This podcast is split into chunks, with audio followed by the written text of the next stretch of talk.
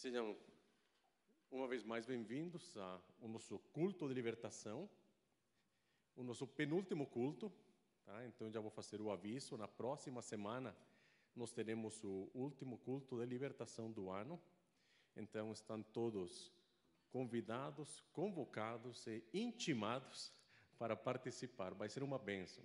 O pastor Avison estará aqui conosco e queremos ter um culto de vitória no Senhor. Então você não pode perder, você está convidado a participar. Eu tenho certeza que o Senhor quer nos dar, ou quer derramar ainda mais bênçãos sobre as nossas vidas. Amém? Muito bem. Nós estamos quase terminando o nosso tema, que é um novo tempo.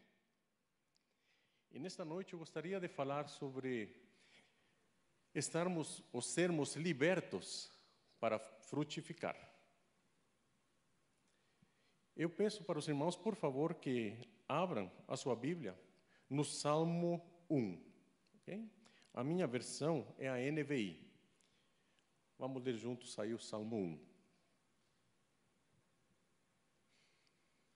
Amém? Está aparecendo aí? Ainda não?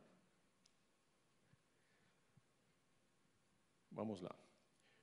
Como é feliz aquele que não segue o conselho dos ímpios, não imita a conduta dos pecadores, nem se assenta na roda dos zombadores. Ao contrário, sua satisfação está na lei do Senhor, e nessa lei medita dia e noite. É como árvore plantada à beira das águas correntes, dá fruto no tempo certo, e as suas folhas não murcham. Tudo o que ele faz prospera. Agora vamos abrir o Evangelho de João, no capítulo 15. Vamos ler o verso 1 e o verso 2. Eu sou a videira verdadeira e o meu pai é o agricultor. Todo ramo que estando em mim, não dá fruto, ele corta. E tudo o que dá fruto, ele poda para que dê mais fruto ainda. Vou pedir para os irmãos que fechem seus olhos, vamos orar mais uma vez.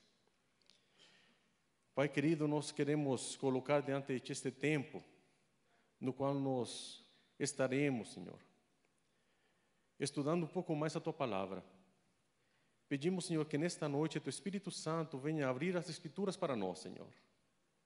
Que tudo aquilo que nos mantém presos, Senhor, tudo aquilo que nos impede de frutificar, seja derrubado em nome de Jesus, Senhor. Que o Espírito Santo possa operar livremente em nossos corações, Senhor. E que tua palavra, que é viva e eficaz, penetre nos nossos corações e ache em nós uma boa terra que frutifique e frutifique abundantemente. Em nome de Jesus. Amém. Muito bem, irmãos. Eu, eu gosto muito de árvores. Quantos de vocês gostam de árvores ou de plantas? Isso. Eu gosto tanto de árvore que eu fico feliz quando vejo aqui o logo da Alameda, que é uma árvore. E eu até brinco que se eu não tivesse estudado odontologia, eu teria estudado talvez é, engenharia florestal. E eu vejo que a Bíblia, ela utiliza muito as árvores. E nós podemos aprender muito das histórias das árvores que estão aqui na Bíblia. Se nós olharmos com atenção esses dois textos que nós lemos, o Salmo 1 e aqui os primeiros versos do capítulo 15 do Evangelho de João, nós podemos encontrar dois detalhes interessantes. Primeiro, que as pessoas são comparadas a árvores. E aqui no Salmo vocês podem observar que aquele que não segue o conselho dos ímpios, aquele que não imita a conduta dos pecadores e que não se assenta na roda dos escarnecedores ou nos zombadores, como está nesta versão, ele é semelhante a uma árvore.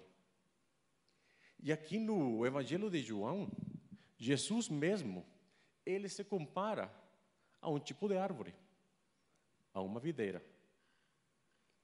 Se nós continuássemos lendo esse capítulo 15, nós chegaríamos no verso 5, e aí Jesus fala para os seus discípulos: Eu sou a videira verdadeira e vocês são os ramos.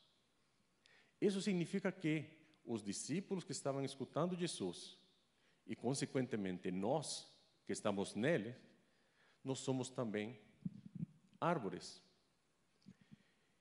E as árvores foram criadas com um propósito. Qual o propósito da árvore? A resposta também vamos encontrar nestas duas passagens. Dar fruto. A árvore boa dá fruto.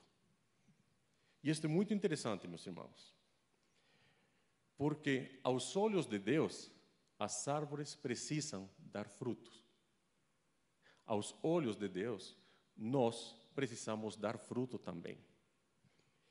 E o que, que significa dar fruto? Basicamente, dar fruto significa realizarmos o propósito para o qual nós fomos criados. Eu vou repetir.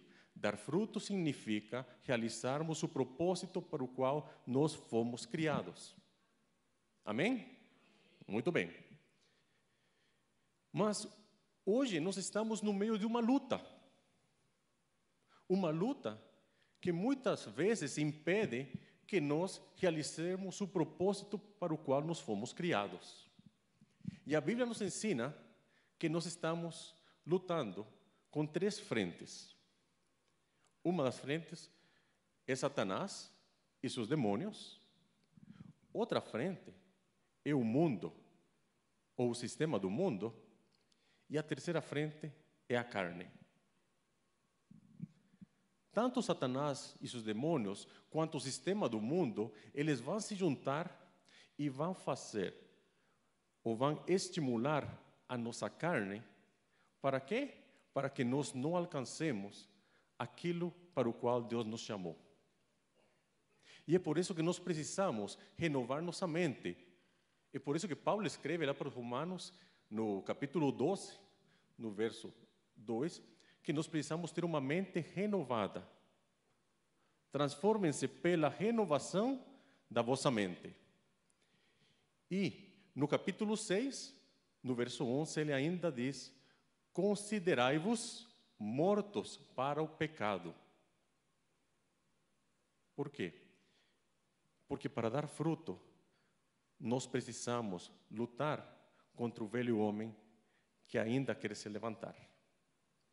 Nesta noite, Deus quer libertar todos nós daquelas amarras que o velho homem ainda quer ter em nós.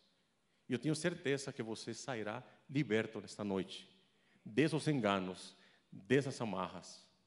Amém? Então eu gostaria de compartilhar como é que nós podemos nos libertar de coisas que ainda estão em nós e que nos mantêm escravos e que não permitem que nós sejamos frutíferos para Deus. Voltando aqui ao, ao Evangelho de João, no versículo 1 e 2, nós podemos observar três personagens. Primeiro, Jesus fala que o meu pai é o agricultor certo? E o que, que o agricultor faz? Ele planta e ele cuida. Jesus, ele diz que ele é a videira. E como eu contava para vocês, no verso 5, ele vai dizer que nós somos os ramos. E ele deixa claro que o ramo precisa estar junto com a videira. Mas ele também deixa claro que duas coisas acontecem com os ramos que estão juntos com essa videira. Aqueles ramos que não dão fruto, ele os corta. E aqueles ramos que dão fruto, ele os poda. Para quê? Para que dê mais fruto ainda. E isto aqui, meus irmãos, é muito interessante. Por quê? Porque podar, muitas vezes a gente entende como cortar também. A gente vai tirando da planta aquelas coisas ruins, aquilo que tira a energia dessa planta, aquilo que impede a planta de crescer. Mas é diferente você cortar e jogar fora a planta do que você podar uma planta. Todo mundo concorda? Muito bem. Então, o que o Pai verdadeiramente quer é nos podar. E eu quero que vocês guardem essa palavra, poda, porque vai servir para nos mostrar o que, que o Pai quer fazer em nós. Tanto a corta quanto a poda geram dor. E eu tenho certeza que Deus quer podar muitas coisas na nossa vida. E gera muitas vezes dor. Porque às vezes nós estamos com nossos olhos na pessoa equivocada. Nós estamos olhando para situações, estamos olhando para nós mesmos, estamos olhando para circunstâncias, estamos olhando para sonhos e não estamos olhando para o Senhor. E por isso que a poda dói.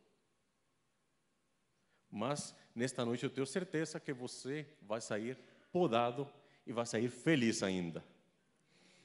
Poda, no original, significa purgar. E o que é purgar?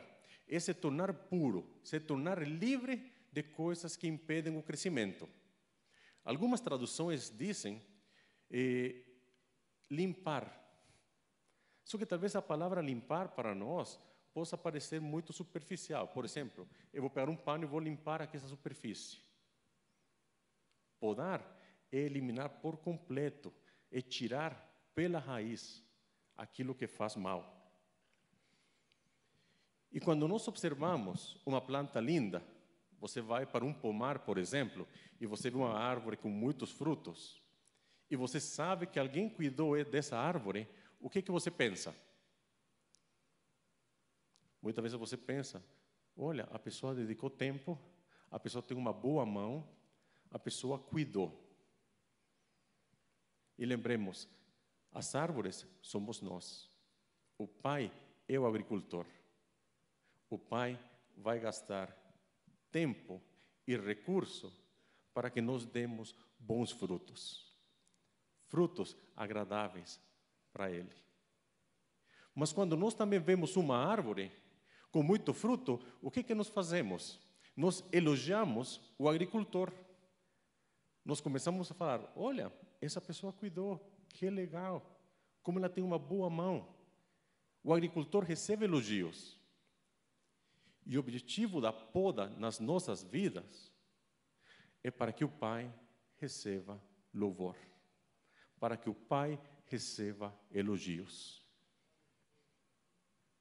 E a nossa carne, o diabo e o mundo lutam contra essa situação. Não querem que o Pai receba louvor. Por isso nós estamos numa batalha. Mas a vitória, meus irmãos, está garantida. A vitória é do Cordeiro. Amém? Muito bem. Então, eu falei para vocês que eu gostaria que vocês lembrem a palavra poda. E por quê? Justamente porque a palavra poda eu vou utilizar como um acrônimo daquelas coisas que o Senhor precisa tratar nas nossas vidas. O que, que Deus quer tratar na nossa vida? Primeiro, as prioridades equivocadas. E como nós temos prioridades equivocadas nas nossas vidas. Segundo, o nosso orgulho. Tem áreas nas nossas vidas que precisam ser tratadas, porque ainda tem muito do velho homem querendo se manifestar. Terceiro, a dependência de nós mesmos. Nós queremos fazer as coisas do nosso jeito, mesmo as coisas do Senhor. E por último, os amores rivais aqueles amores que vão concorrer com o nosso primeiro amor, que deveria ser o Senhor. Então, a palavra poda fica muito fácil para lembrar quais são as coisas que Deus quer tratar nas nossas vidas. Vamos começar então com a letra P, com as prioridades equivocadas. E uma prioridade é aquilo que nós consideramos importante para a nossa vida. É aquilo que pode ocupar, inclusive, o primeiro lugar nas nossas vidas. E aqui eu gostaria de fazer um parênteses. Eu esqueci de comentar que estas quatro circunstâncias, estas quatro questões que Deus quer tratar, às vezes se extrapolam, às vezes ficam uma sobre a outra. É difícil diferenciar, ok? Mas eu vou tentar fazer essa diferença. Eu gostaria que os irmãos abrissem aí Lucas, no capítulo 12, e vamos ler do verso 16 ao 21.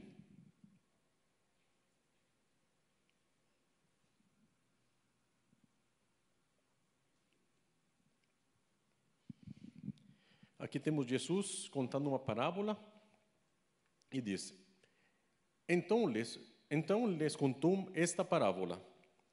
A terra de certo homem rico produziu muito bem. Ele pensou consigo mesmo: O que vou fazer? Não tenho onde armazenar minha colheita. Então disse: Já sei o que vou fazer. Vou derrubar os meus celeiros e construir outros maiores e ali guardarei toda a minha safra e todos os meus bens. E direi a mim mesmo: Você tem grande quantidade de bens armazenados para muitos anos. Descanse, coma, beba e alegre-se. Contudo, Deus lhe disse: Insensato, esta mesma noite a sua vida lhe será exigida. Então, quem ficará com o que você preparou? Assim acontece com quem guarda para si riquezas, mas não é rico para com Deus. Nesta parábola, nós vemos que este homem aqui, ele comete três erros. O primeiro é que tudo que ele fala ele fala na primeira pessoa do singular. Eu fiz, tenho, guardei. Tudo eu, eu, eu. Em outras palavras, ele só fez provisão para si mesmo. Nunca se importou com os outros. Segundo, segundo erro, a provisão que ele fez foi para satisfazer as suas necessidades físicas. Mas em momento nenhum, aqui tem satisfação de necessidades espirituais. E terceiro erro, tudo o que ele fez, ele o fez para esta vida. Ele não fez nada para a vida eterna podemos dizer que ele estava com a prioridade completamente equivocada. E o que acontece com esse homem no final da parábola? Ele morre sem ter sequer a oportunidade de desfrutar desses bens. Ele morre rico neste século, mas miserável no século vindouro. Devemos entender, meus irmãos, que o inimigo, o que ele mais deseja é colocar nas nossas vidas prioridades equivocadas. Coisas lícitas, sim, mas que não podem ser prioridade nas nossas vidas. O que, que Jesus nos ensina em Mateus 6,33? Buscai primeiro o reino de Deus a prioridade tem que ser o rei e, consequentemente, o reino. É para isso que você e eu fomos criados. E é precisamente da mentira do diabo que nós precisamos nos libertar, de que nós podemos ter outro tipo de prioridade que não seja o reino. A nossa prioridade é o rei e seu reino. nós simplesmente somos dispenseiros, ou administradores do rei. Tudo que está à nossa disposição, de quem é? É do rei. Ele o tem colocado nas nossas mãos. E nesta noite, Deus quer acertar a ponteira da nossa bússola, para que nós andemos no caminho certo. Quem está comigo? Quem está entendendo aí? Amém. Muito bem. Deus quer trazer todos nós para um novo tempo, onde Ele vai ser a nossa prioridade. Coisas muitas vezes não acontecem nas nossas vidas porque o diabo tem colocado na nossa mente que nós temos outras prioridades, que outras coisas são mais importantes do que o próprio Deus. E é justamente disso que o Espírito Santo quer nos libertar nesta noite. O inimigo muitas vezes nos mantém presos em coisas que não são prioritárias, que gastam a nossa energia e nos tiram do foco. Servir a Deus e servir o seu reino são a chave para estabelecer objetivos corretos. Quando servimos a Deus e servimos o seu reino, nós estamos glorificando Deus. E meus irmãos, servir o Senhor e servir o seu reino não significa servir na igreja, embora isso faz parte. Ok? Servir o Senhor e servir o reino significa que nós precisamos trabalhar para que o reino de Deus se expanda, para que o reino de Deus aumente. E como nós realizamos isso? Por meio do Evangelho, ou do evangelismo, visitando as viúvas, os órfãos, cuidando dos necessitados. Falando do amor de Deus para aquele que precisa. Compartilhando aquilo que Deus tem colocado nas nossas mãos com aquele que precisa. Em outras palavras, exercer o nosso ministério na nossa casa, no nosso bairro, na nossa comunidade, na nossa cidade, no nosso país. E sim, obviamente isso inclui na nossa igreja, porque nós servimos uns aos outros. Paulo nos ensina a servir a todos, começando por aqueles da comunidade da fé. Amém? Então a nossa prioridade deve ser o serviço para os interesses do rei e do seu reino. Então, mais uma vez, lembramos aí Mateus 6,63. Buscai em primeiro lugar o reino de Deus e a sua justiça. E ainda Jesus menciona: e todas estas coisas vos serão acrescentadas. Quais são todas estas coisas que Jesus estava mencionando? A resposta está no versículo 31. As coisas que receberão aqueles que procuram o reino em primeiro lugar são comida, bebida e vestimenta. Aí eu pergunto para vocês, meus irmãos: vocês têm comida, têm bebida e têm roupas? Sim. É motivo suficiente para nós agradecermos ao Senhor.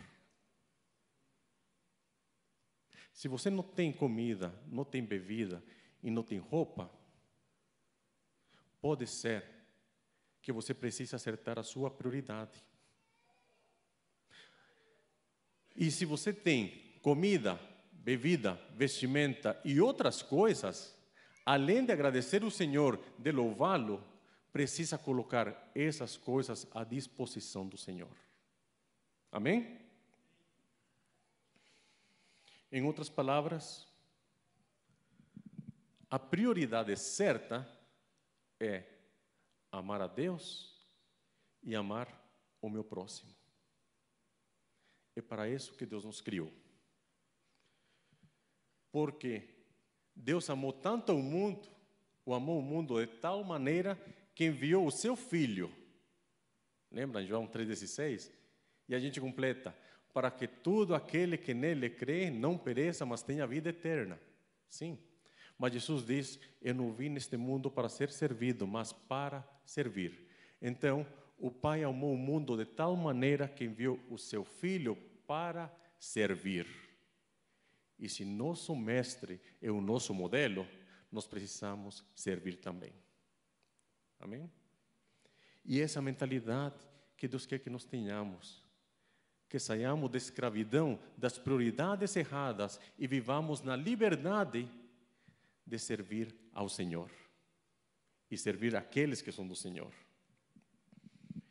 Quando somos libertos das prioridades equivocadas, o nosso trabalho, o nosso serviço se torna uma consequência daquilo que nós somos em Cristo. Porque servir os outros não pode ser simplesmente um ativismo, não é servir por servir, mas é uma novidade de vida em agradecimento àquilo que o Senhor fez por cada um de nós. É uma expressão da nossa nova vida em Cristo. Jesus, o nosso modelo e exemplo, diz: Pois desci do céu não para fazer a minha vontade, mas para fazer a vontade daquele que me enviou. Nesta noite, Deus quer nos podar e remover as prioridades equivocadas e nos alinhar com a vontade dele. Amém? Muito bem. A segunda letra, então a letra O, o orgulho. E o que, que significa orgulho? É um sentimento de prazer, de admiração ou de grande satisfação com o próprio valor. Em outras palavras, é um excesso de amor próprio. Pode ser também colocado como uma soberba ou arrogância. E o grande problema do orgulho é que ele faz com que nós tenhamos um conceito errado de nós mesmos. Ezequiel 28, 2. Ou em Ezequiel 28, 2 está escrito assim: Filho do homem, diga ao governante de Tiro, assim diz o soberano Senhor. No orgulho do seu coração você diz: Sou um Deus Sento-me no trono de um Deus, no coração dos mares. Mas você é um homem e não Deus, embora se ache tão sábio quanto um Deus. O orgulho, ele faz com que as pessoas se achem superiores ao outro. E muitas vezes a pessoa não vai declarar que ela é um Deus mas vai agir como se fosse.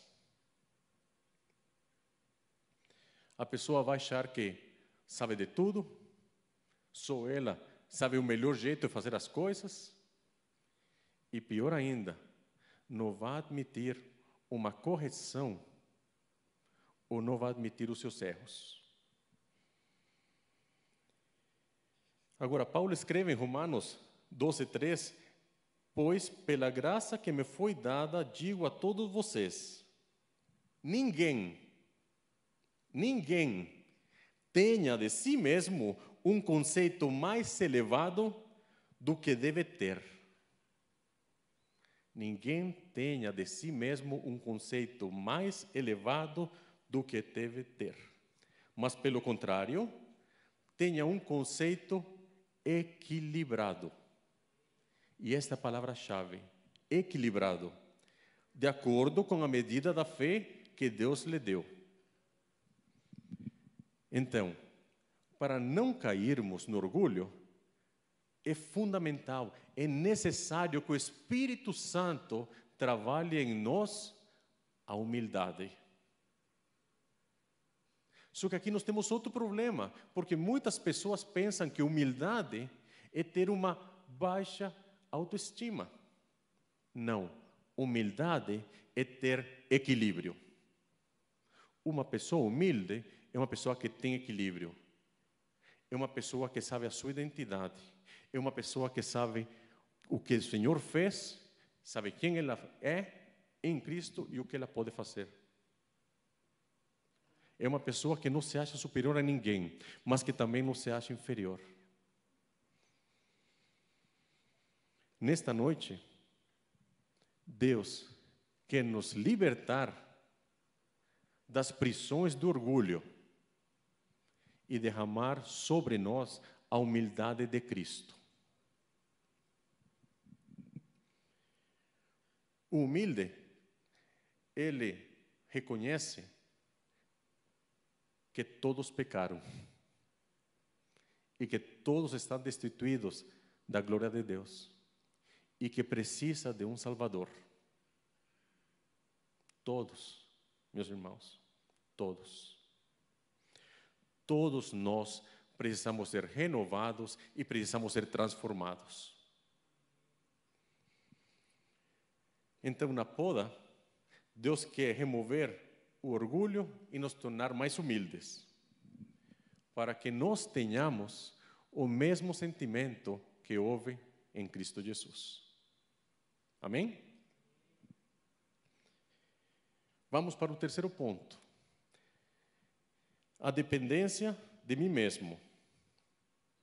O que, que significa dependência? Significa obediência, sujeição, submissão a algo ou submissão a alguém. Então, a dependência de mim mesmo significa que eu faço as coisas do meu jeito e ou na minha força. Porque eu posso fazer as coisas do meu jeito e na minha força, ou eu posso fazer as coisas do Senhor, mas na minha força também. E aqui nós temos outro problema, porque Deus muitas vezes ele pode mostrar a sua vontade. E nós podemos querer de todo o coração fazer a vontade do Senhor, mas queremos realizar essa vontade na nossa força. E na minha cabeça, quando eu penso nisto, que vem é aquela discussão de Paulo em Romanos 7, quando ele fala as coisas, ou o bem que eu devo fazer, eu não consigo fazer. Mas o mal que eu não quero fazer, esse eu faço. Muitas vezes, não sabemos qual que é a vontade de Deus. A gente vai na nossa força e a gente se quebra. Já aconteceu com vocês? Não me deixem sozinho, porque comigo acontece muitas vezes, você tem que me podar. E o mais curioso, sabe o que é, irmãos? Me impacta muito da vida de Paulo. É que Paulo, em, em Filipenses 3, no verso 6, ele fala que na justiça que há na lei, ele era irrepreensível. Isso me chama muito a atenção a ousadia de Paulo de falar que ele era irrepreensível. Mas, de fato, Paulo, por ser um fariseu, ele sabia o que tinha que fazer se ele cometesse algum pecado. Então, perante a lei, ele conseguiria resolver seu pecado e continua sendo irrepreensível. Mas quando a ficha caiu para Paulo, ele para e pensa assim: espera aí, mas o problema não está em eu pecar e me arrepender, pecar e me arrepender.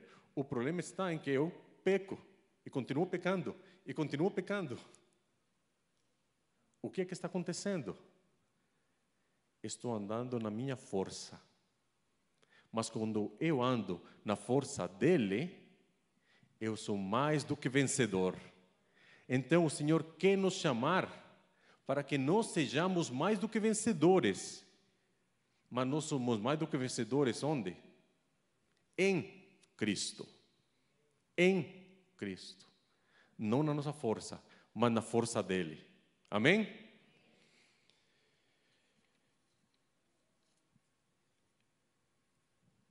Isto vai eh, em concordância ao verso 5 de João 15. Porque Jesus fala: Eu sou a videira verdadeira e vocês são os ramos. Se alguém permanecer em mim e eu nele, esse dá muito fruto, pois sem mim vocês nada podem fazer. Precisamos que essa verdade entre no nosso coração, porque essa verdade vai nos libertar da dependência de nós mesmos. Precisamos entender que sem Ele nada podemos fazer. Deus deseja que dependamos dele unicamente, mas não só para realizarmos coisas, mas também para termos uma vida de descanso nele. Se nós formos lançados, jogados no meio da fornalha, Deus quer que nós descansemos nele. Sabe por quê? Porque ele vai ser o quarto homem que vai aparecer ali dentro da fornalha. Se nós estivermos passando por um deserto, Deus quer que nós descansemos nele. Sabe por quê? Porque ele vai ser a nuvem durante o dia, a coluna de fogo durante a noite ele vai dar o suprimento, o maná diário para nós. Deus quer que nós dependamos dele. Porque no momento que nós estejamos vivendo no meio de uma tempestade, o que vai acontecer? Em algum momento, ele vai levantar e ele vai acalmar a tempestade, porque ele está no barco conosco. Ele nunca nos abandona, nunca nos deixa sozinhos. Você já entregou sua vida para Ele? Sim? Então você não está sozinho. Você nunca está sozinho. Pegue essa verdade e guarde-a no seu coração. Os seus dias, todos, todos estão na mão dele. Davi escreve no Salmo 31, do verso 14 ao 15: Mas eu confio em ti, Senhor, e disse: Tu és meu Deus, os meus tempos estão nas tuas mãos. É ali que nós estamos, na palma, na mão do Senhor. Glória a Deus. Deus quer podar você e eu. E Ele quer nos libertar da dependência de nós mesmos. Porque Deus quer que nós descansemos nele e aprendamos a viver dele também, na sua dependência. E o quarto ponto são os amores rivais. E por amor, nós podemos entender uma afeição intensa, ou um desejo grande, ou uma paixão. E os amores rivais são todas aquelas coisas que vão tirar o nosso foco do Senhor.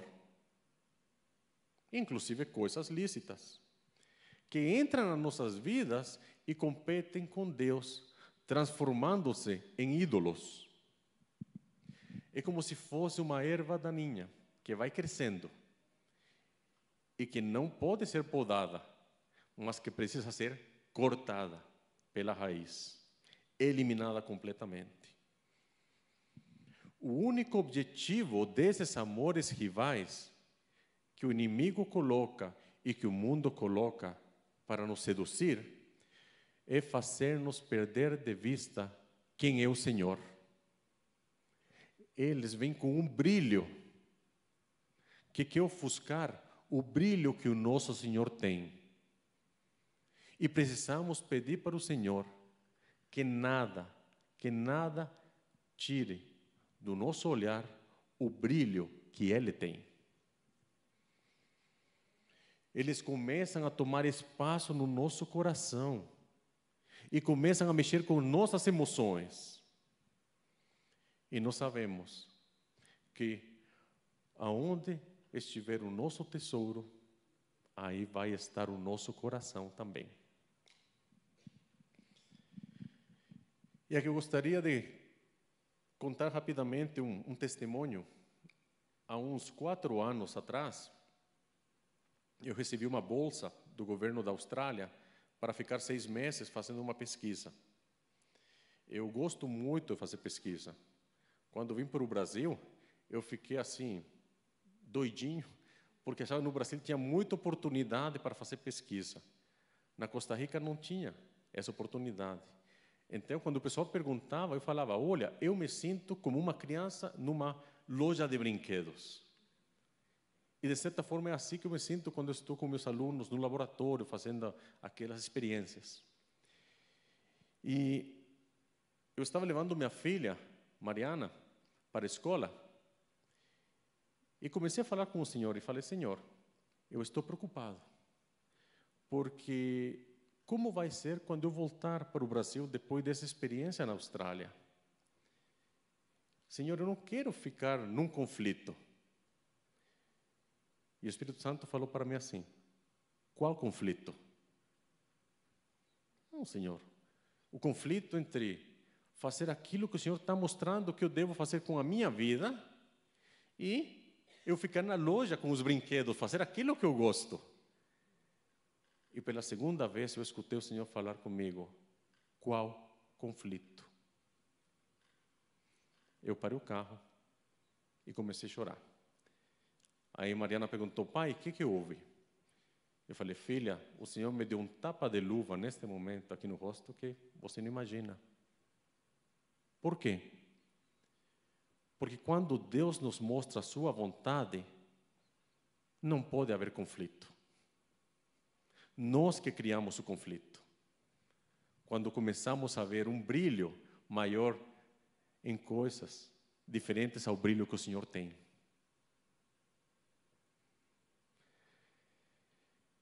Devemos lembrar que o Senhor deixa muito claro que é impossível servir a dois senhores. Então, o amor rival, ele cria outro senhor. Mas, nesta noite, esses amores rivais vão ser destruídos, porque o Senhor vai mostrar para cada um de nós quem Ele é. E nesse momento, nada vai poder concorrer com o Senhor. Deus quer nos podar removendo os amores rivais para que nós o amemos com todo o nosso coração, com toda a nossa alma e com todo o nosso entendimento. Amém? Eu vou pedir para os músicos irem subindo, já vou concluir aqui. Temos que entender, meus irmãos, que o pai, que é o agricultor, ele deseja então podar os ramos. Ele quer nos podar para que nós possamos crescer ainda mais e dar mais fruto. E aqui é muito interessante que nós vemos a Trindade trabalhando também. Porque o Pai é o agricultor, Jesus é a videira, e o Espírito Santo é a seiva. É aquilo que vai estar dentro dos ramos e vai fazer com que o ramo cresça, cresça e cresça, ao ponto de não poder diferenciar a videira do ramo. Em outras palavras, o Espírito Santo vai trabalhar em nós para que nós sejamos conformados à imagem de Jesus. Precisamos dessa seiva para crescer e para dar bons frutos em todas as nossas áreas, ou em todas as áreas da nossa vida. Ele que nos convence do pecado, nos regenera, nos transforma, nos cela, nos dá dons para servir aos outros e nos faz idênticos à videira verdadeira.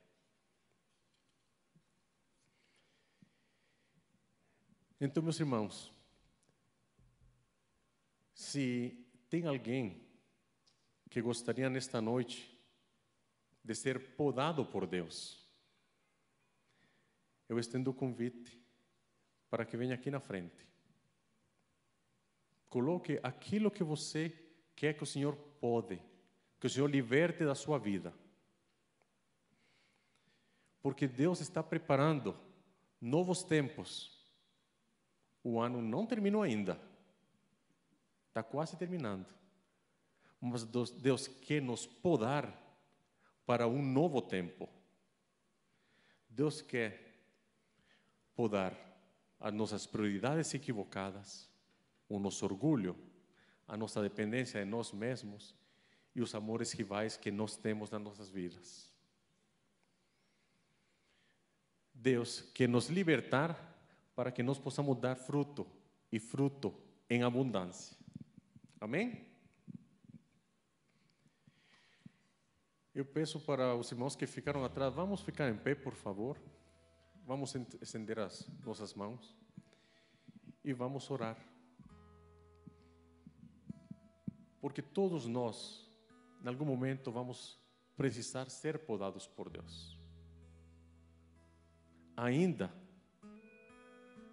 não somos ou não estamos completos, mas nós temos a promessa do Senhor que aquele que começou a boa obra a completará até o dia de Cristo.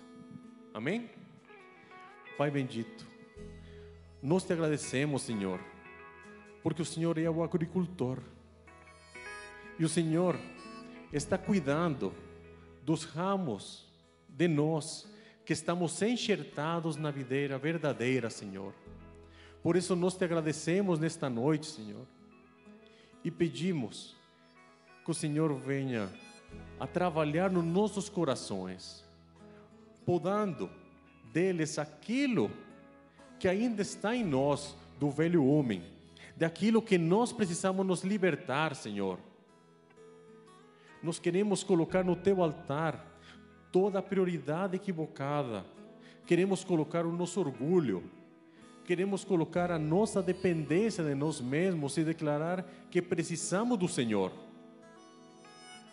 Queremos colocar aqueles ídolos ou aquelas coisas que competem com o Senhor e confessar e declarar que só o Senhor é o nosso Deus, que o Senhor é o nosso maior tesouro. Muito obrigado, Senhor, porque você ainda continua trabalhando nas nossas vidas. Te agradecemos, Senhor, porque sabemos que podemos confiar em Ti. Sabemos que o Senhor trabalha e não para, Senhor, de fazer a sua obra em nós, para que nós possamos realizar a sua obra através de nós. Por isso, nesta noite, colocamos diante de Ti as nossas vidas mais uma vez.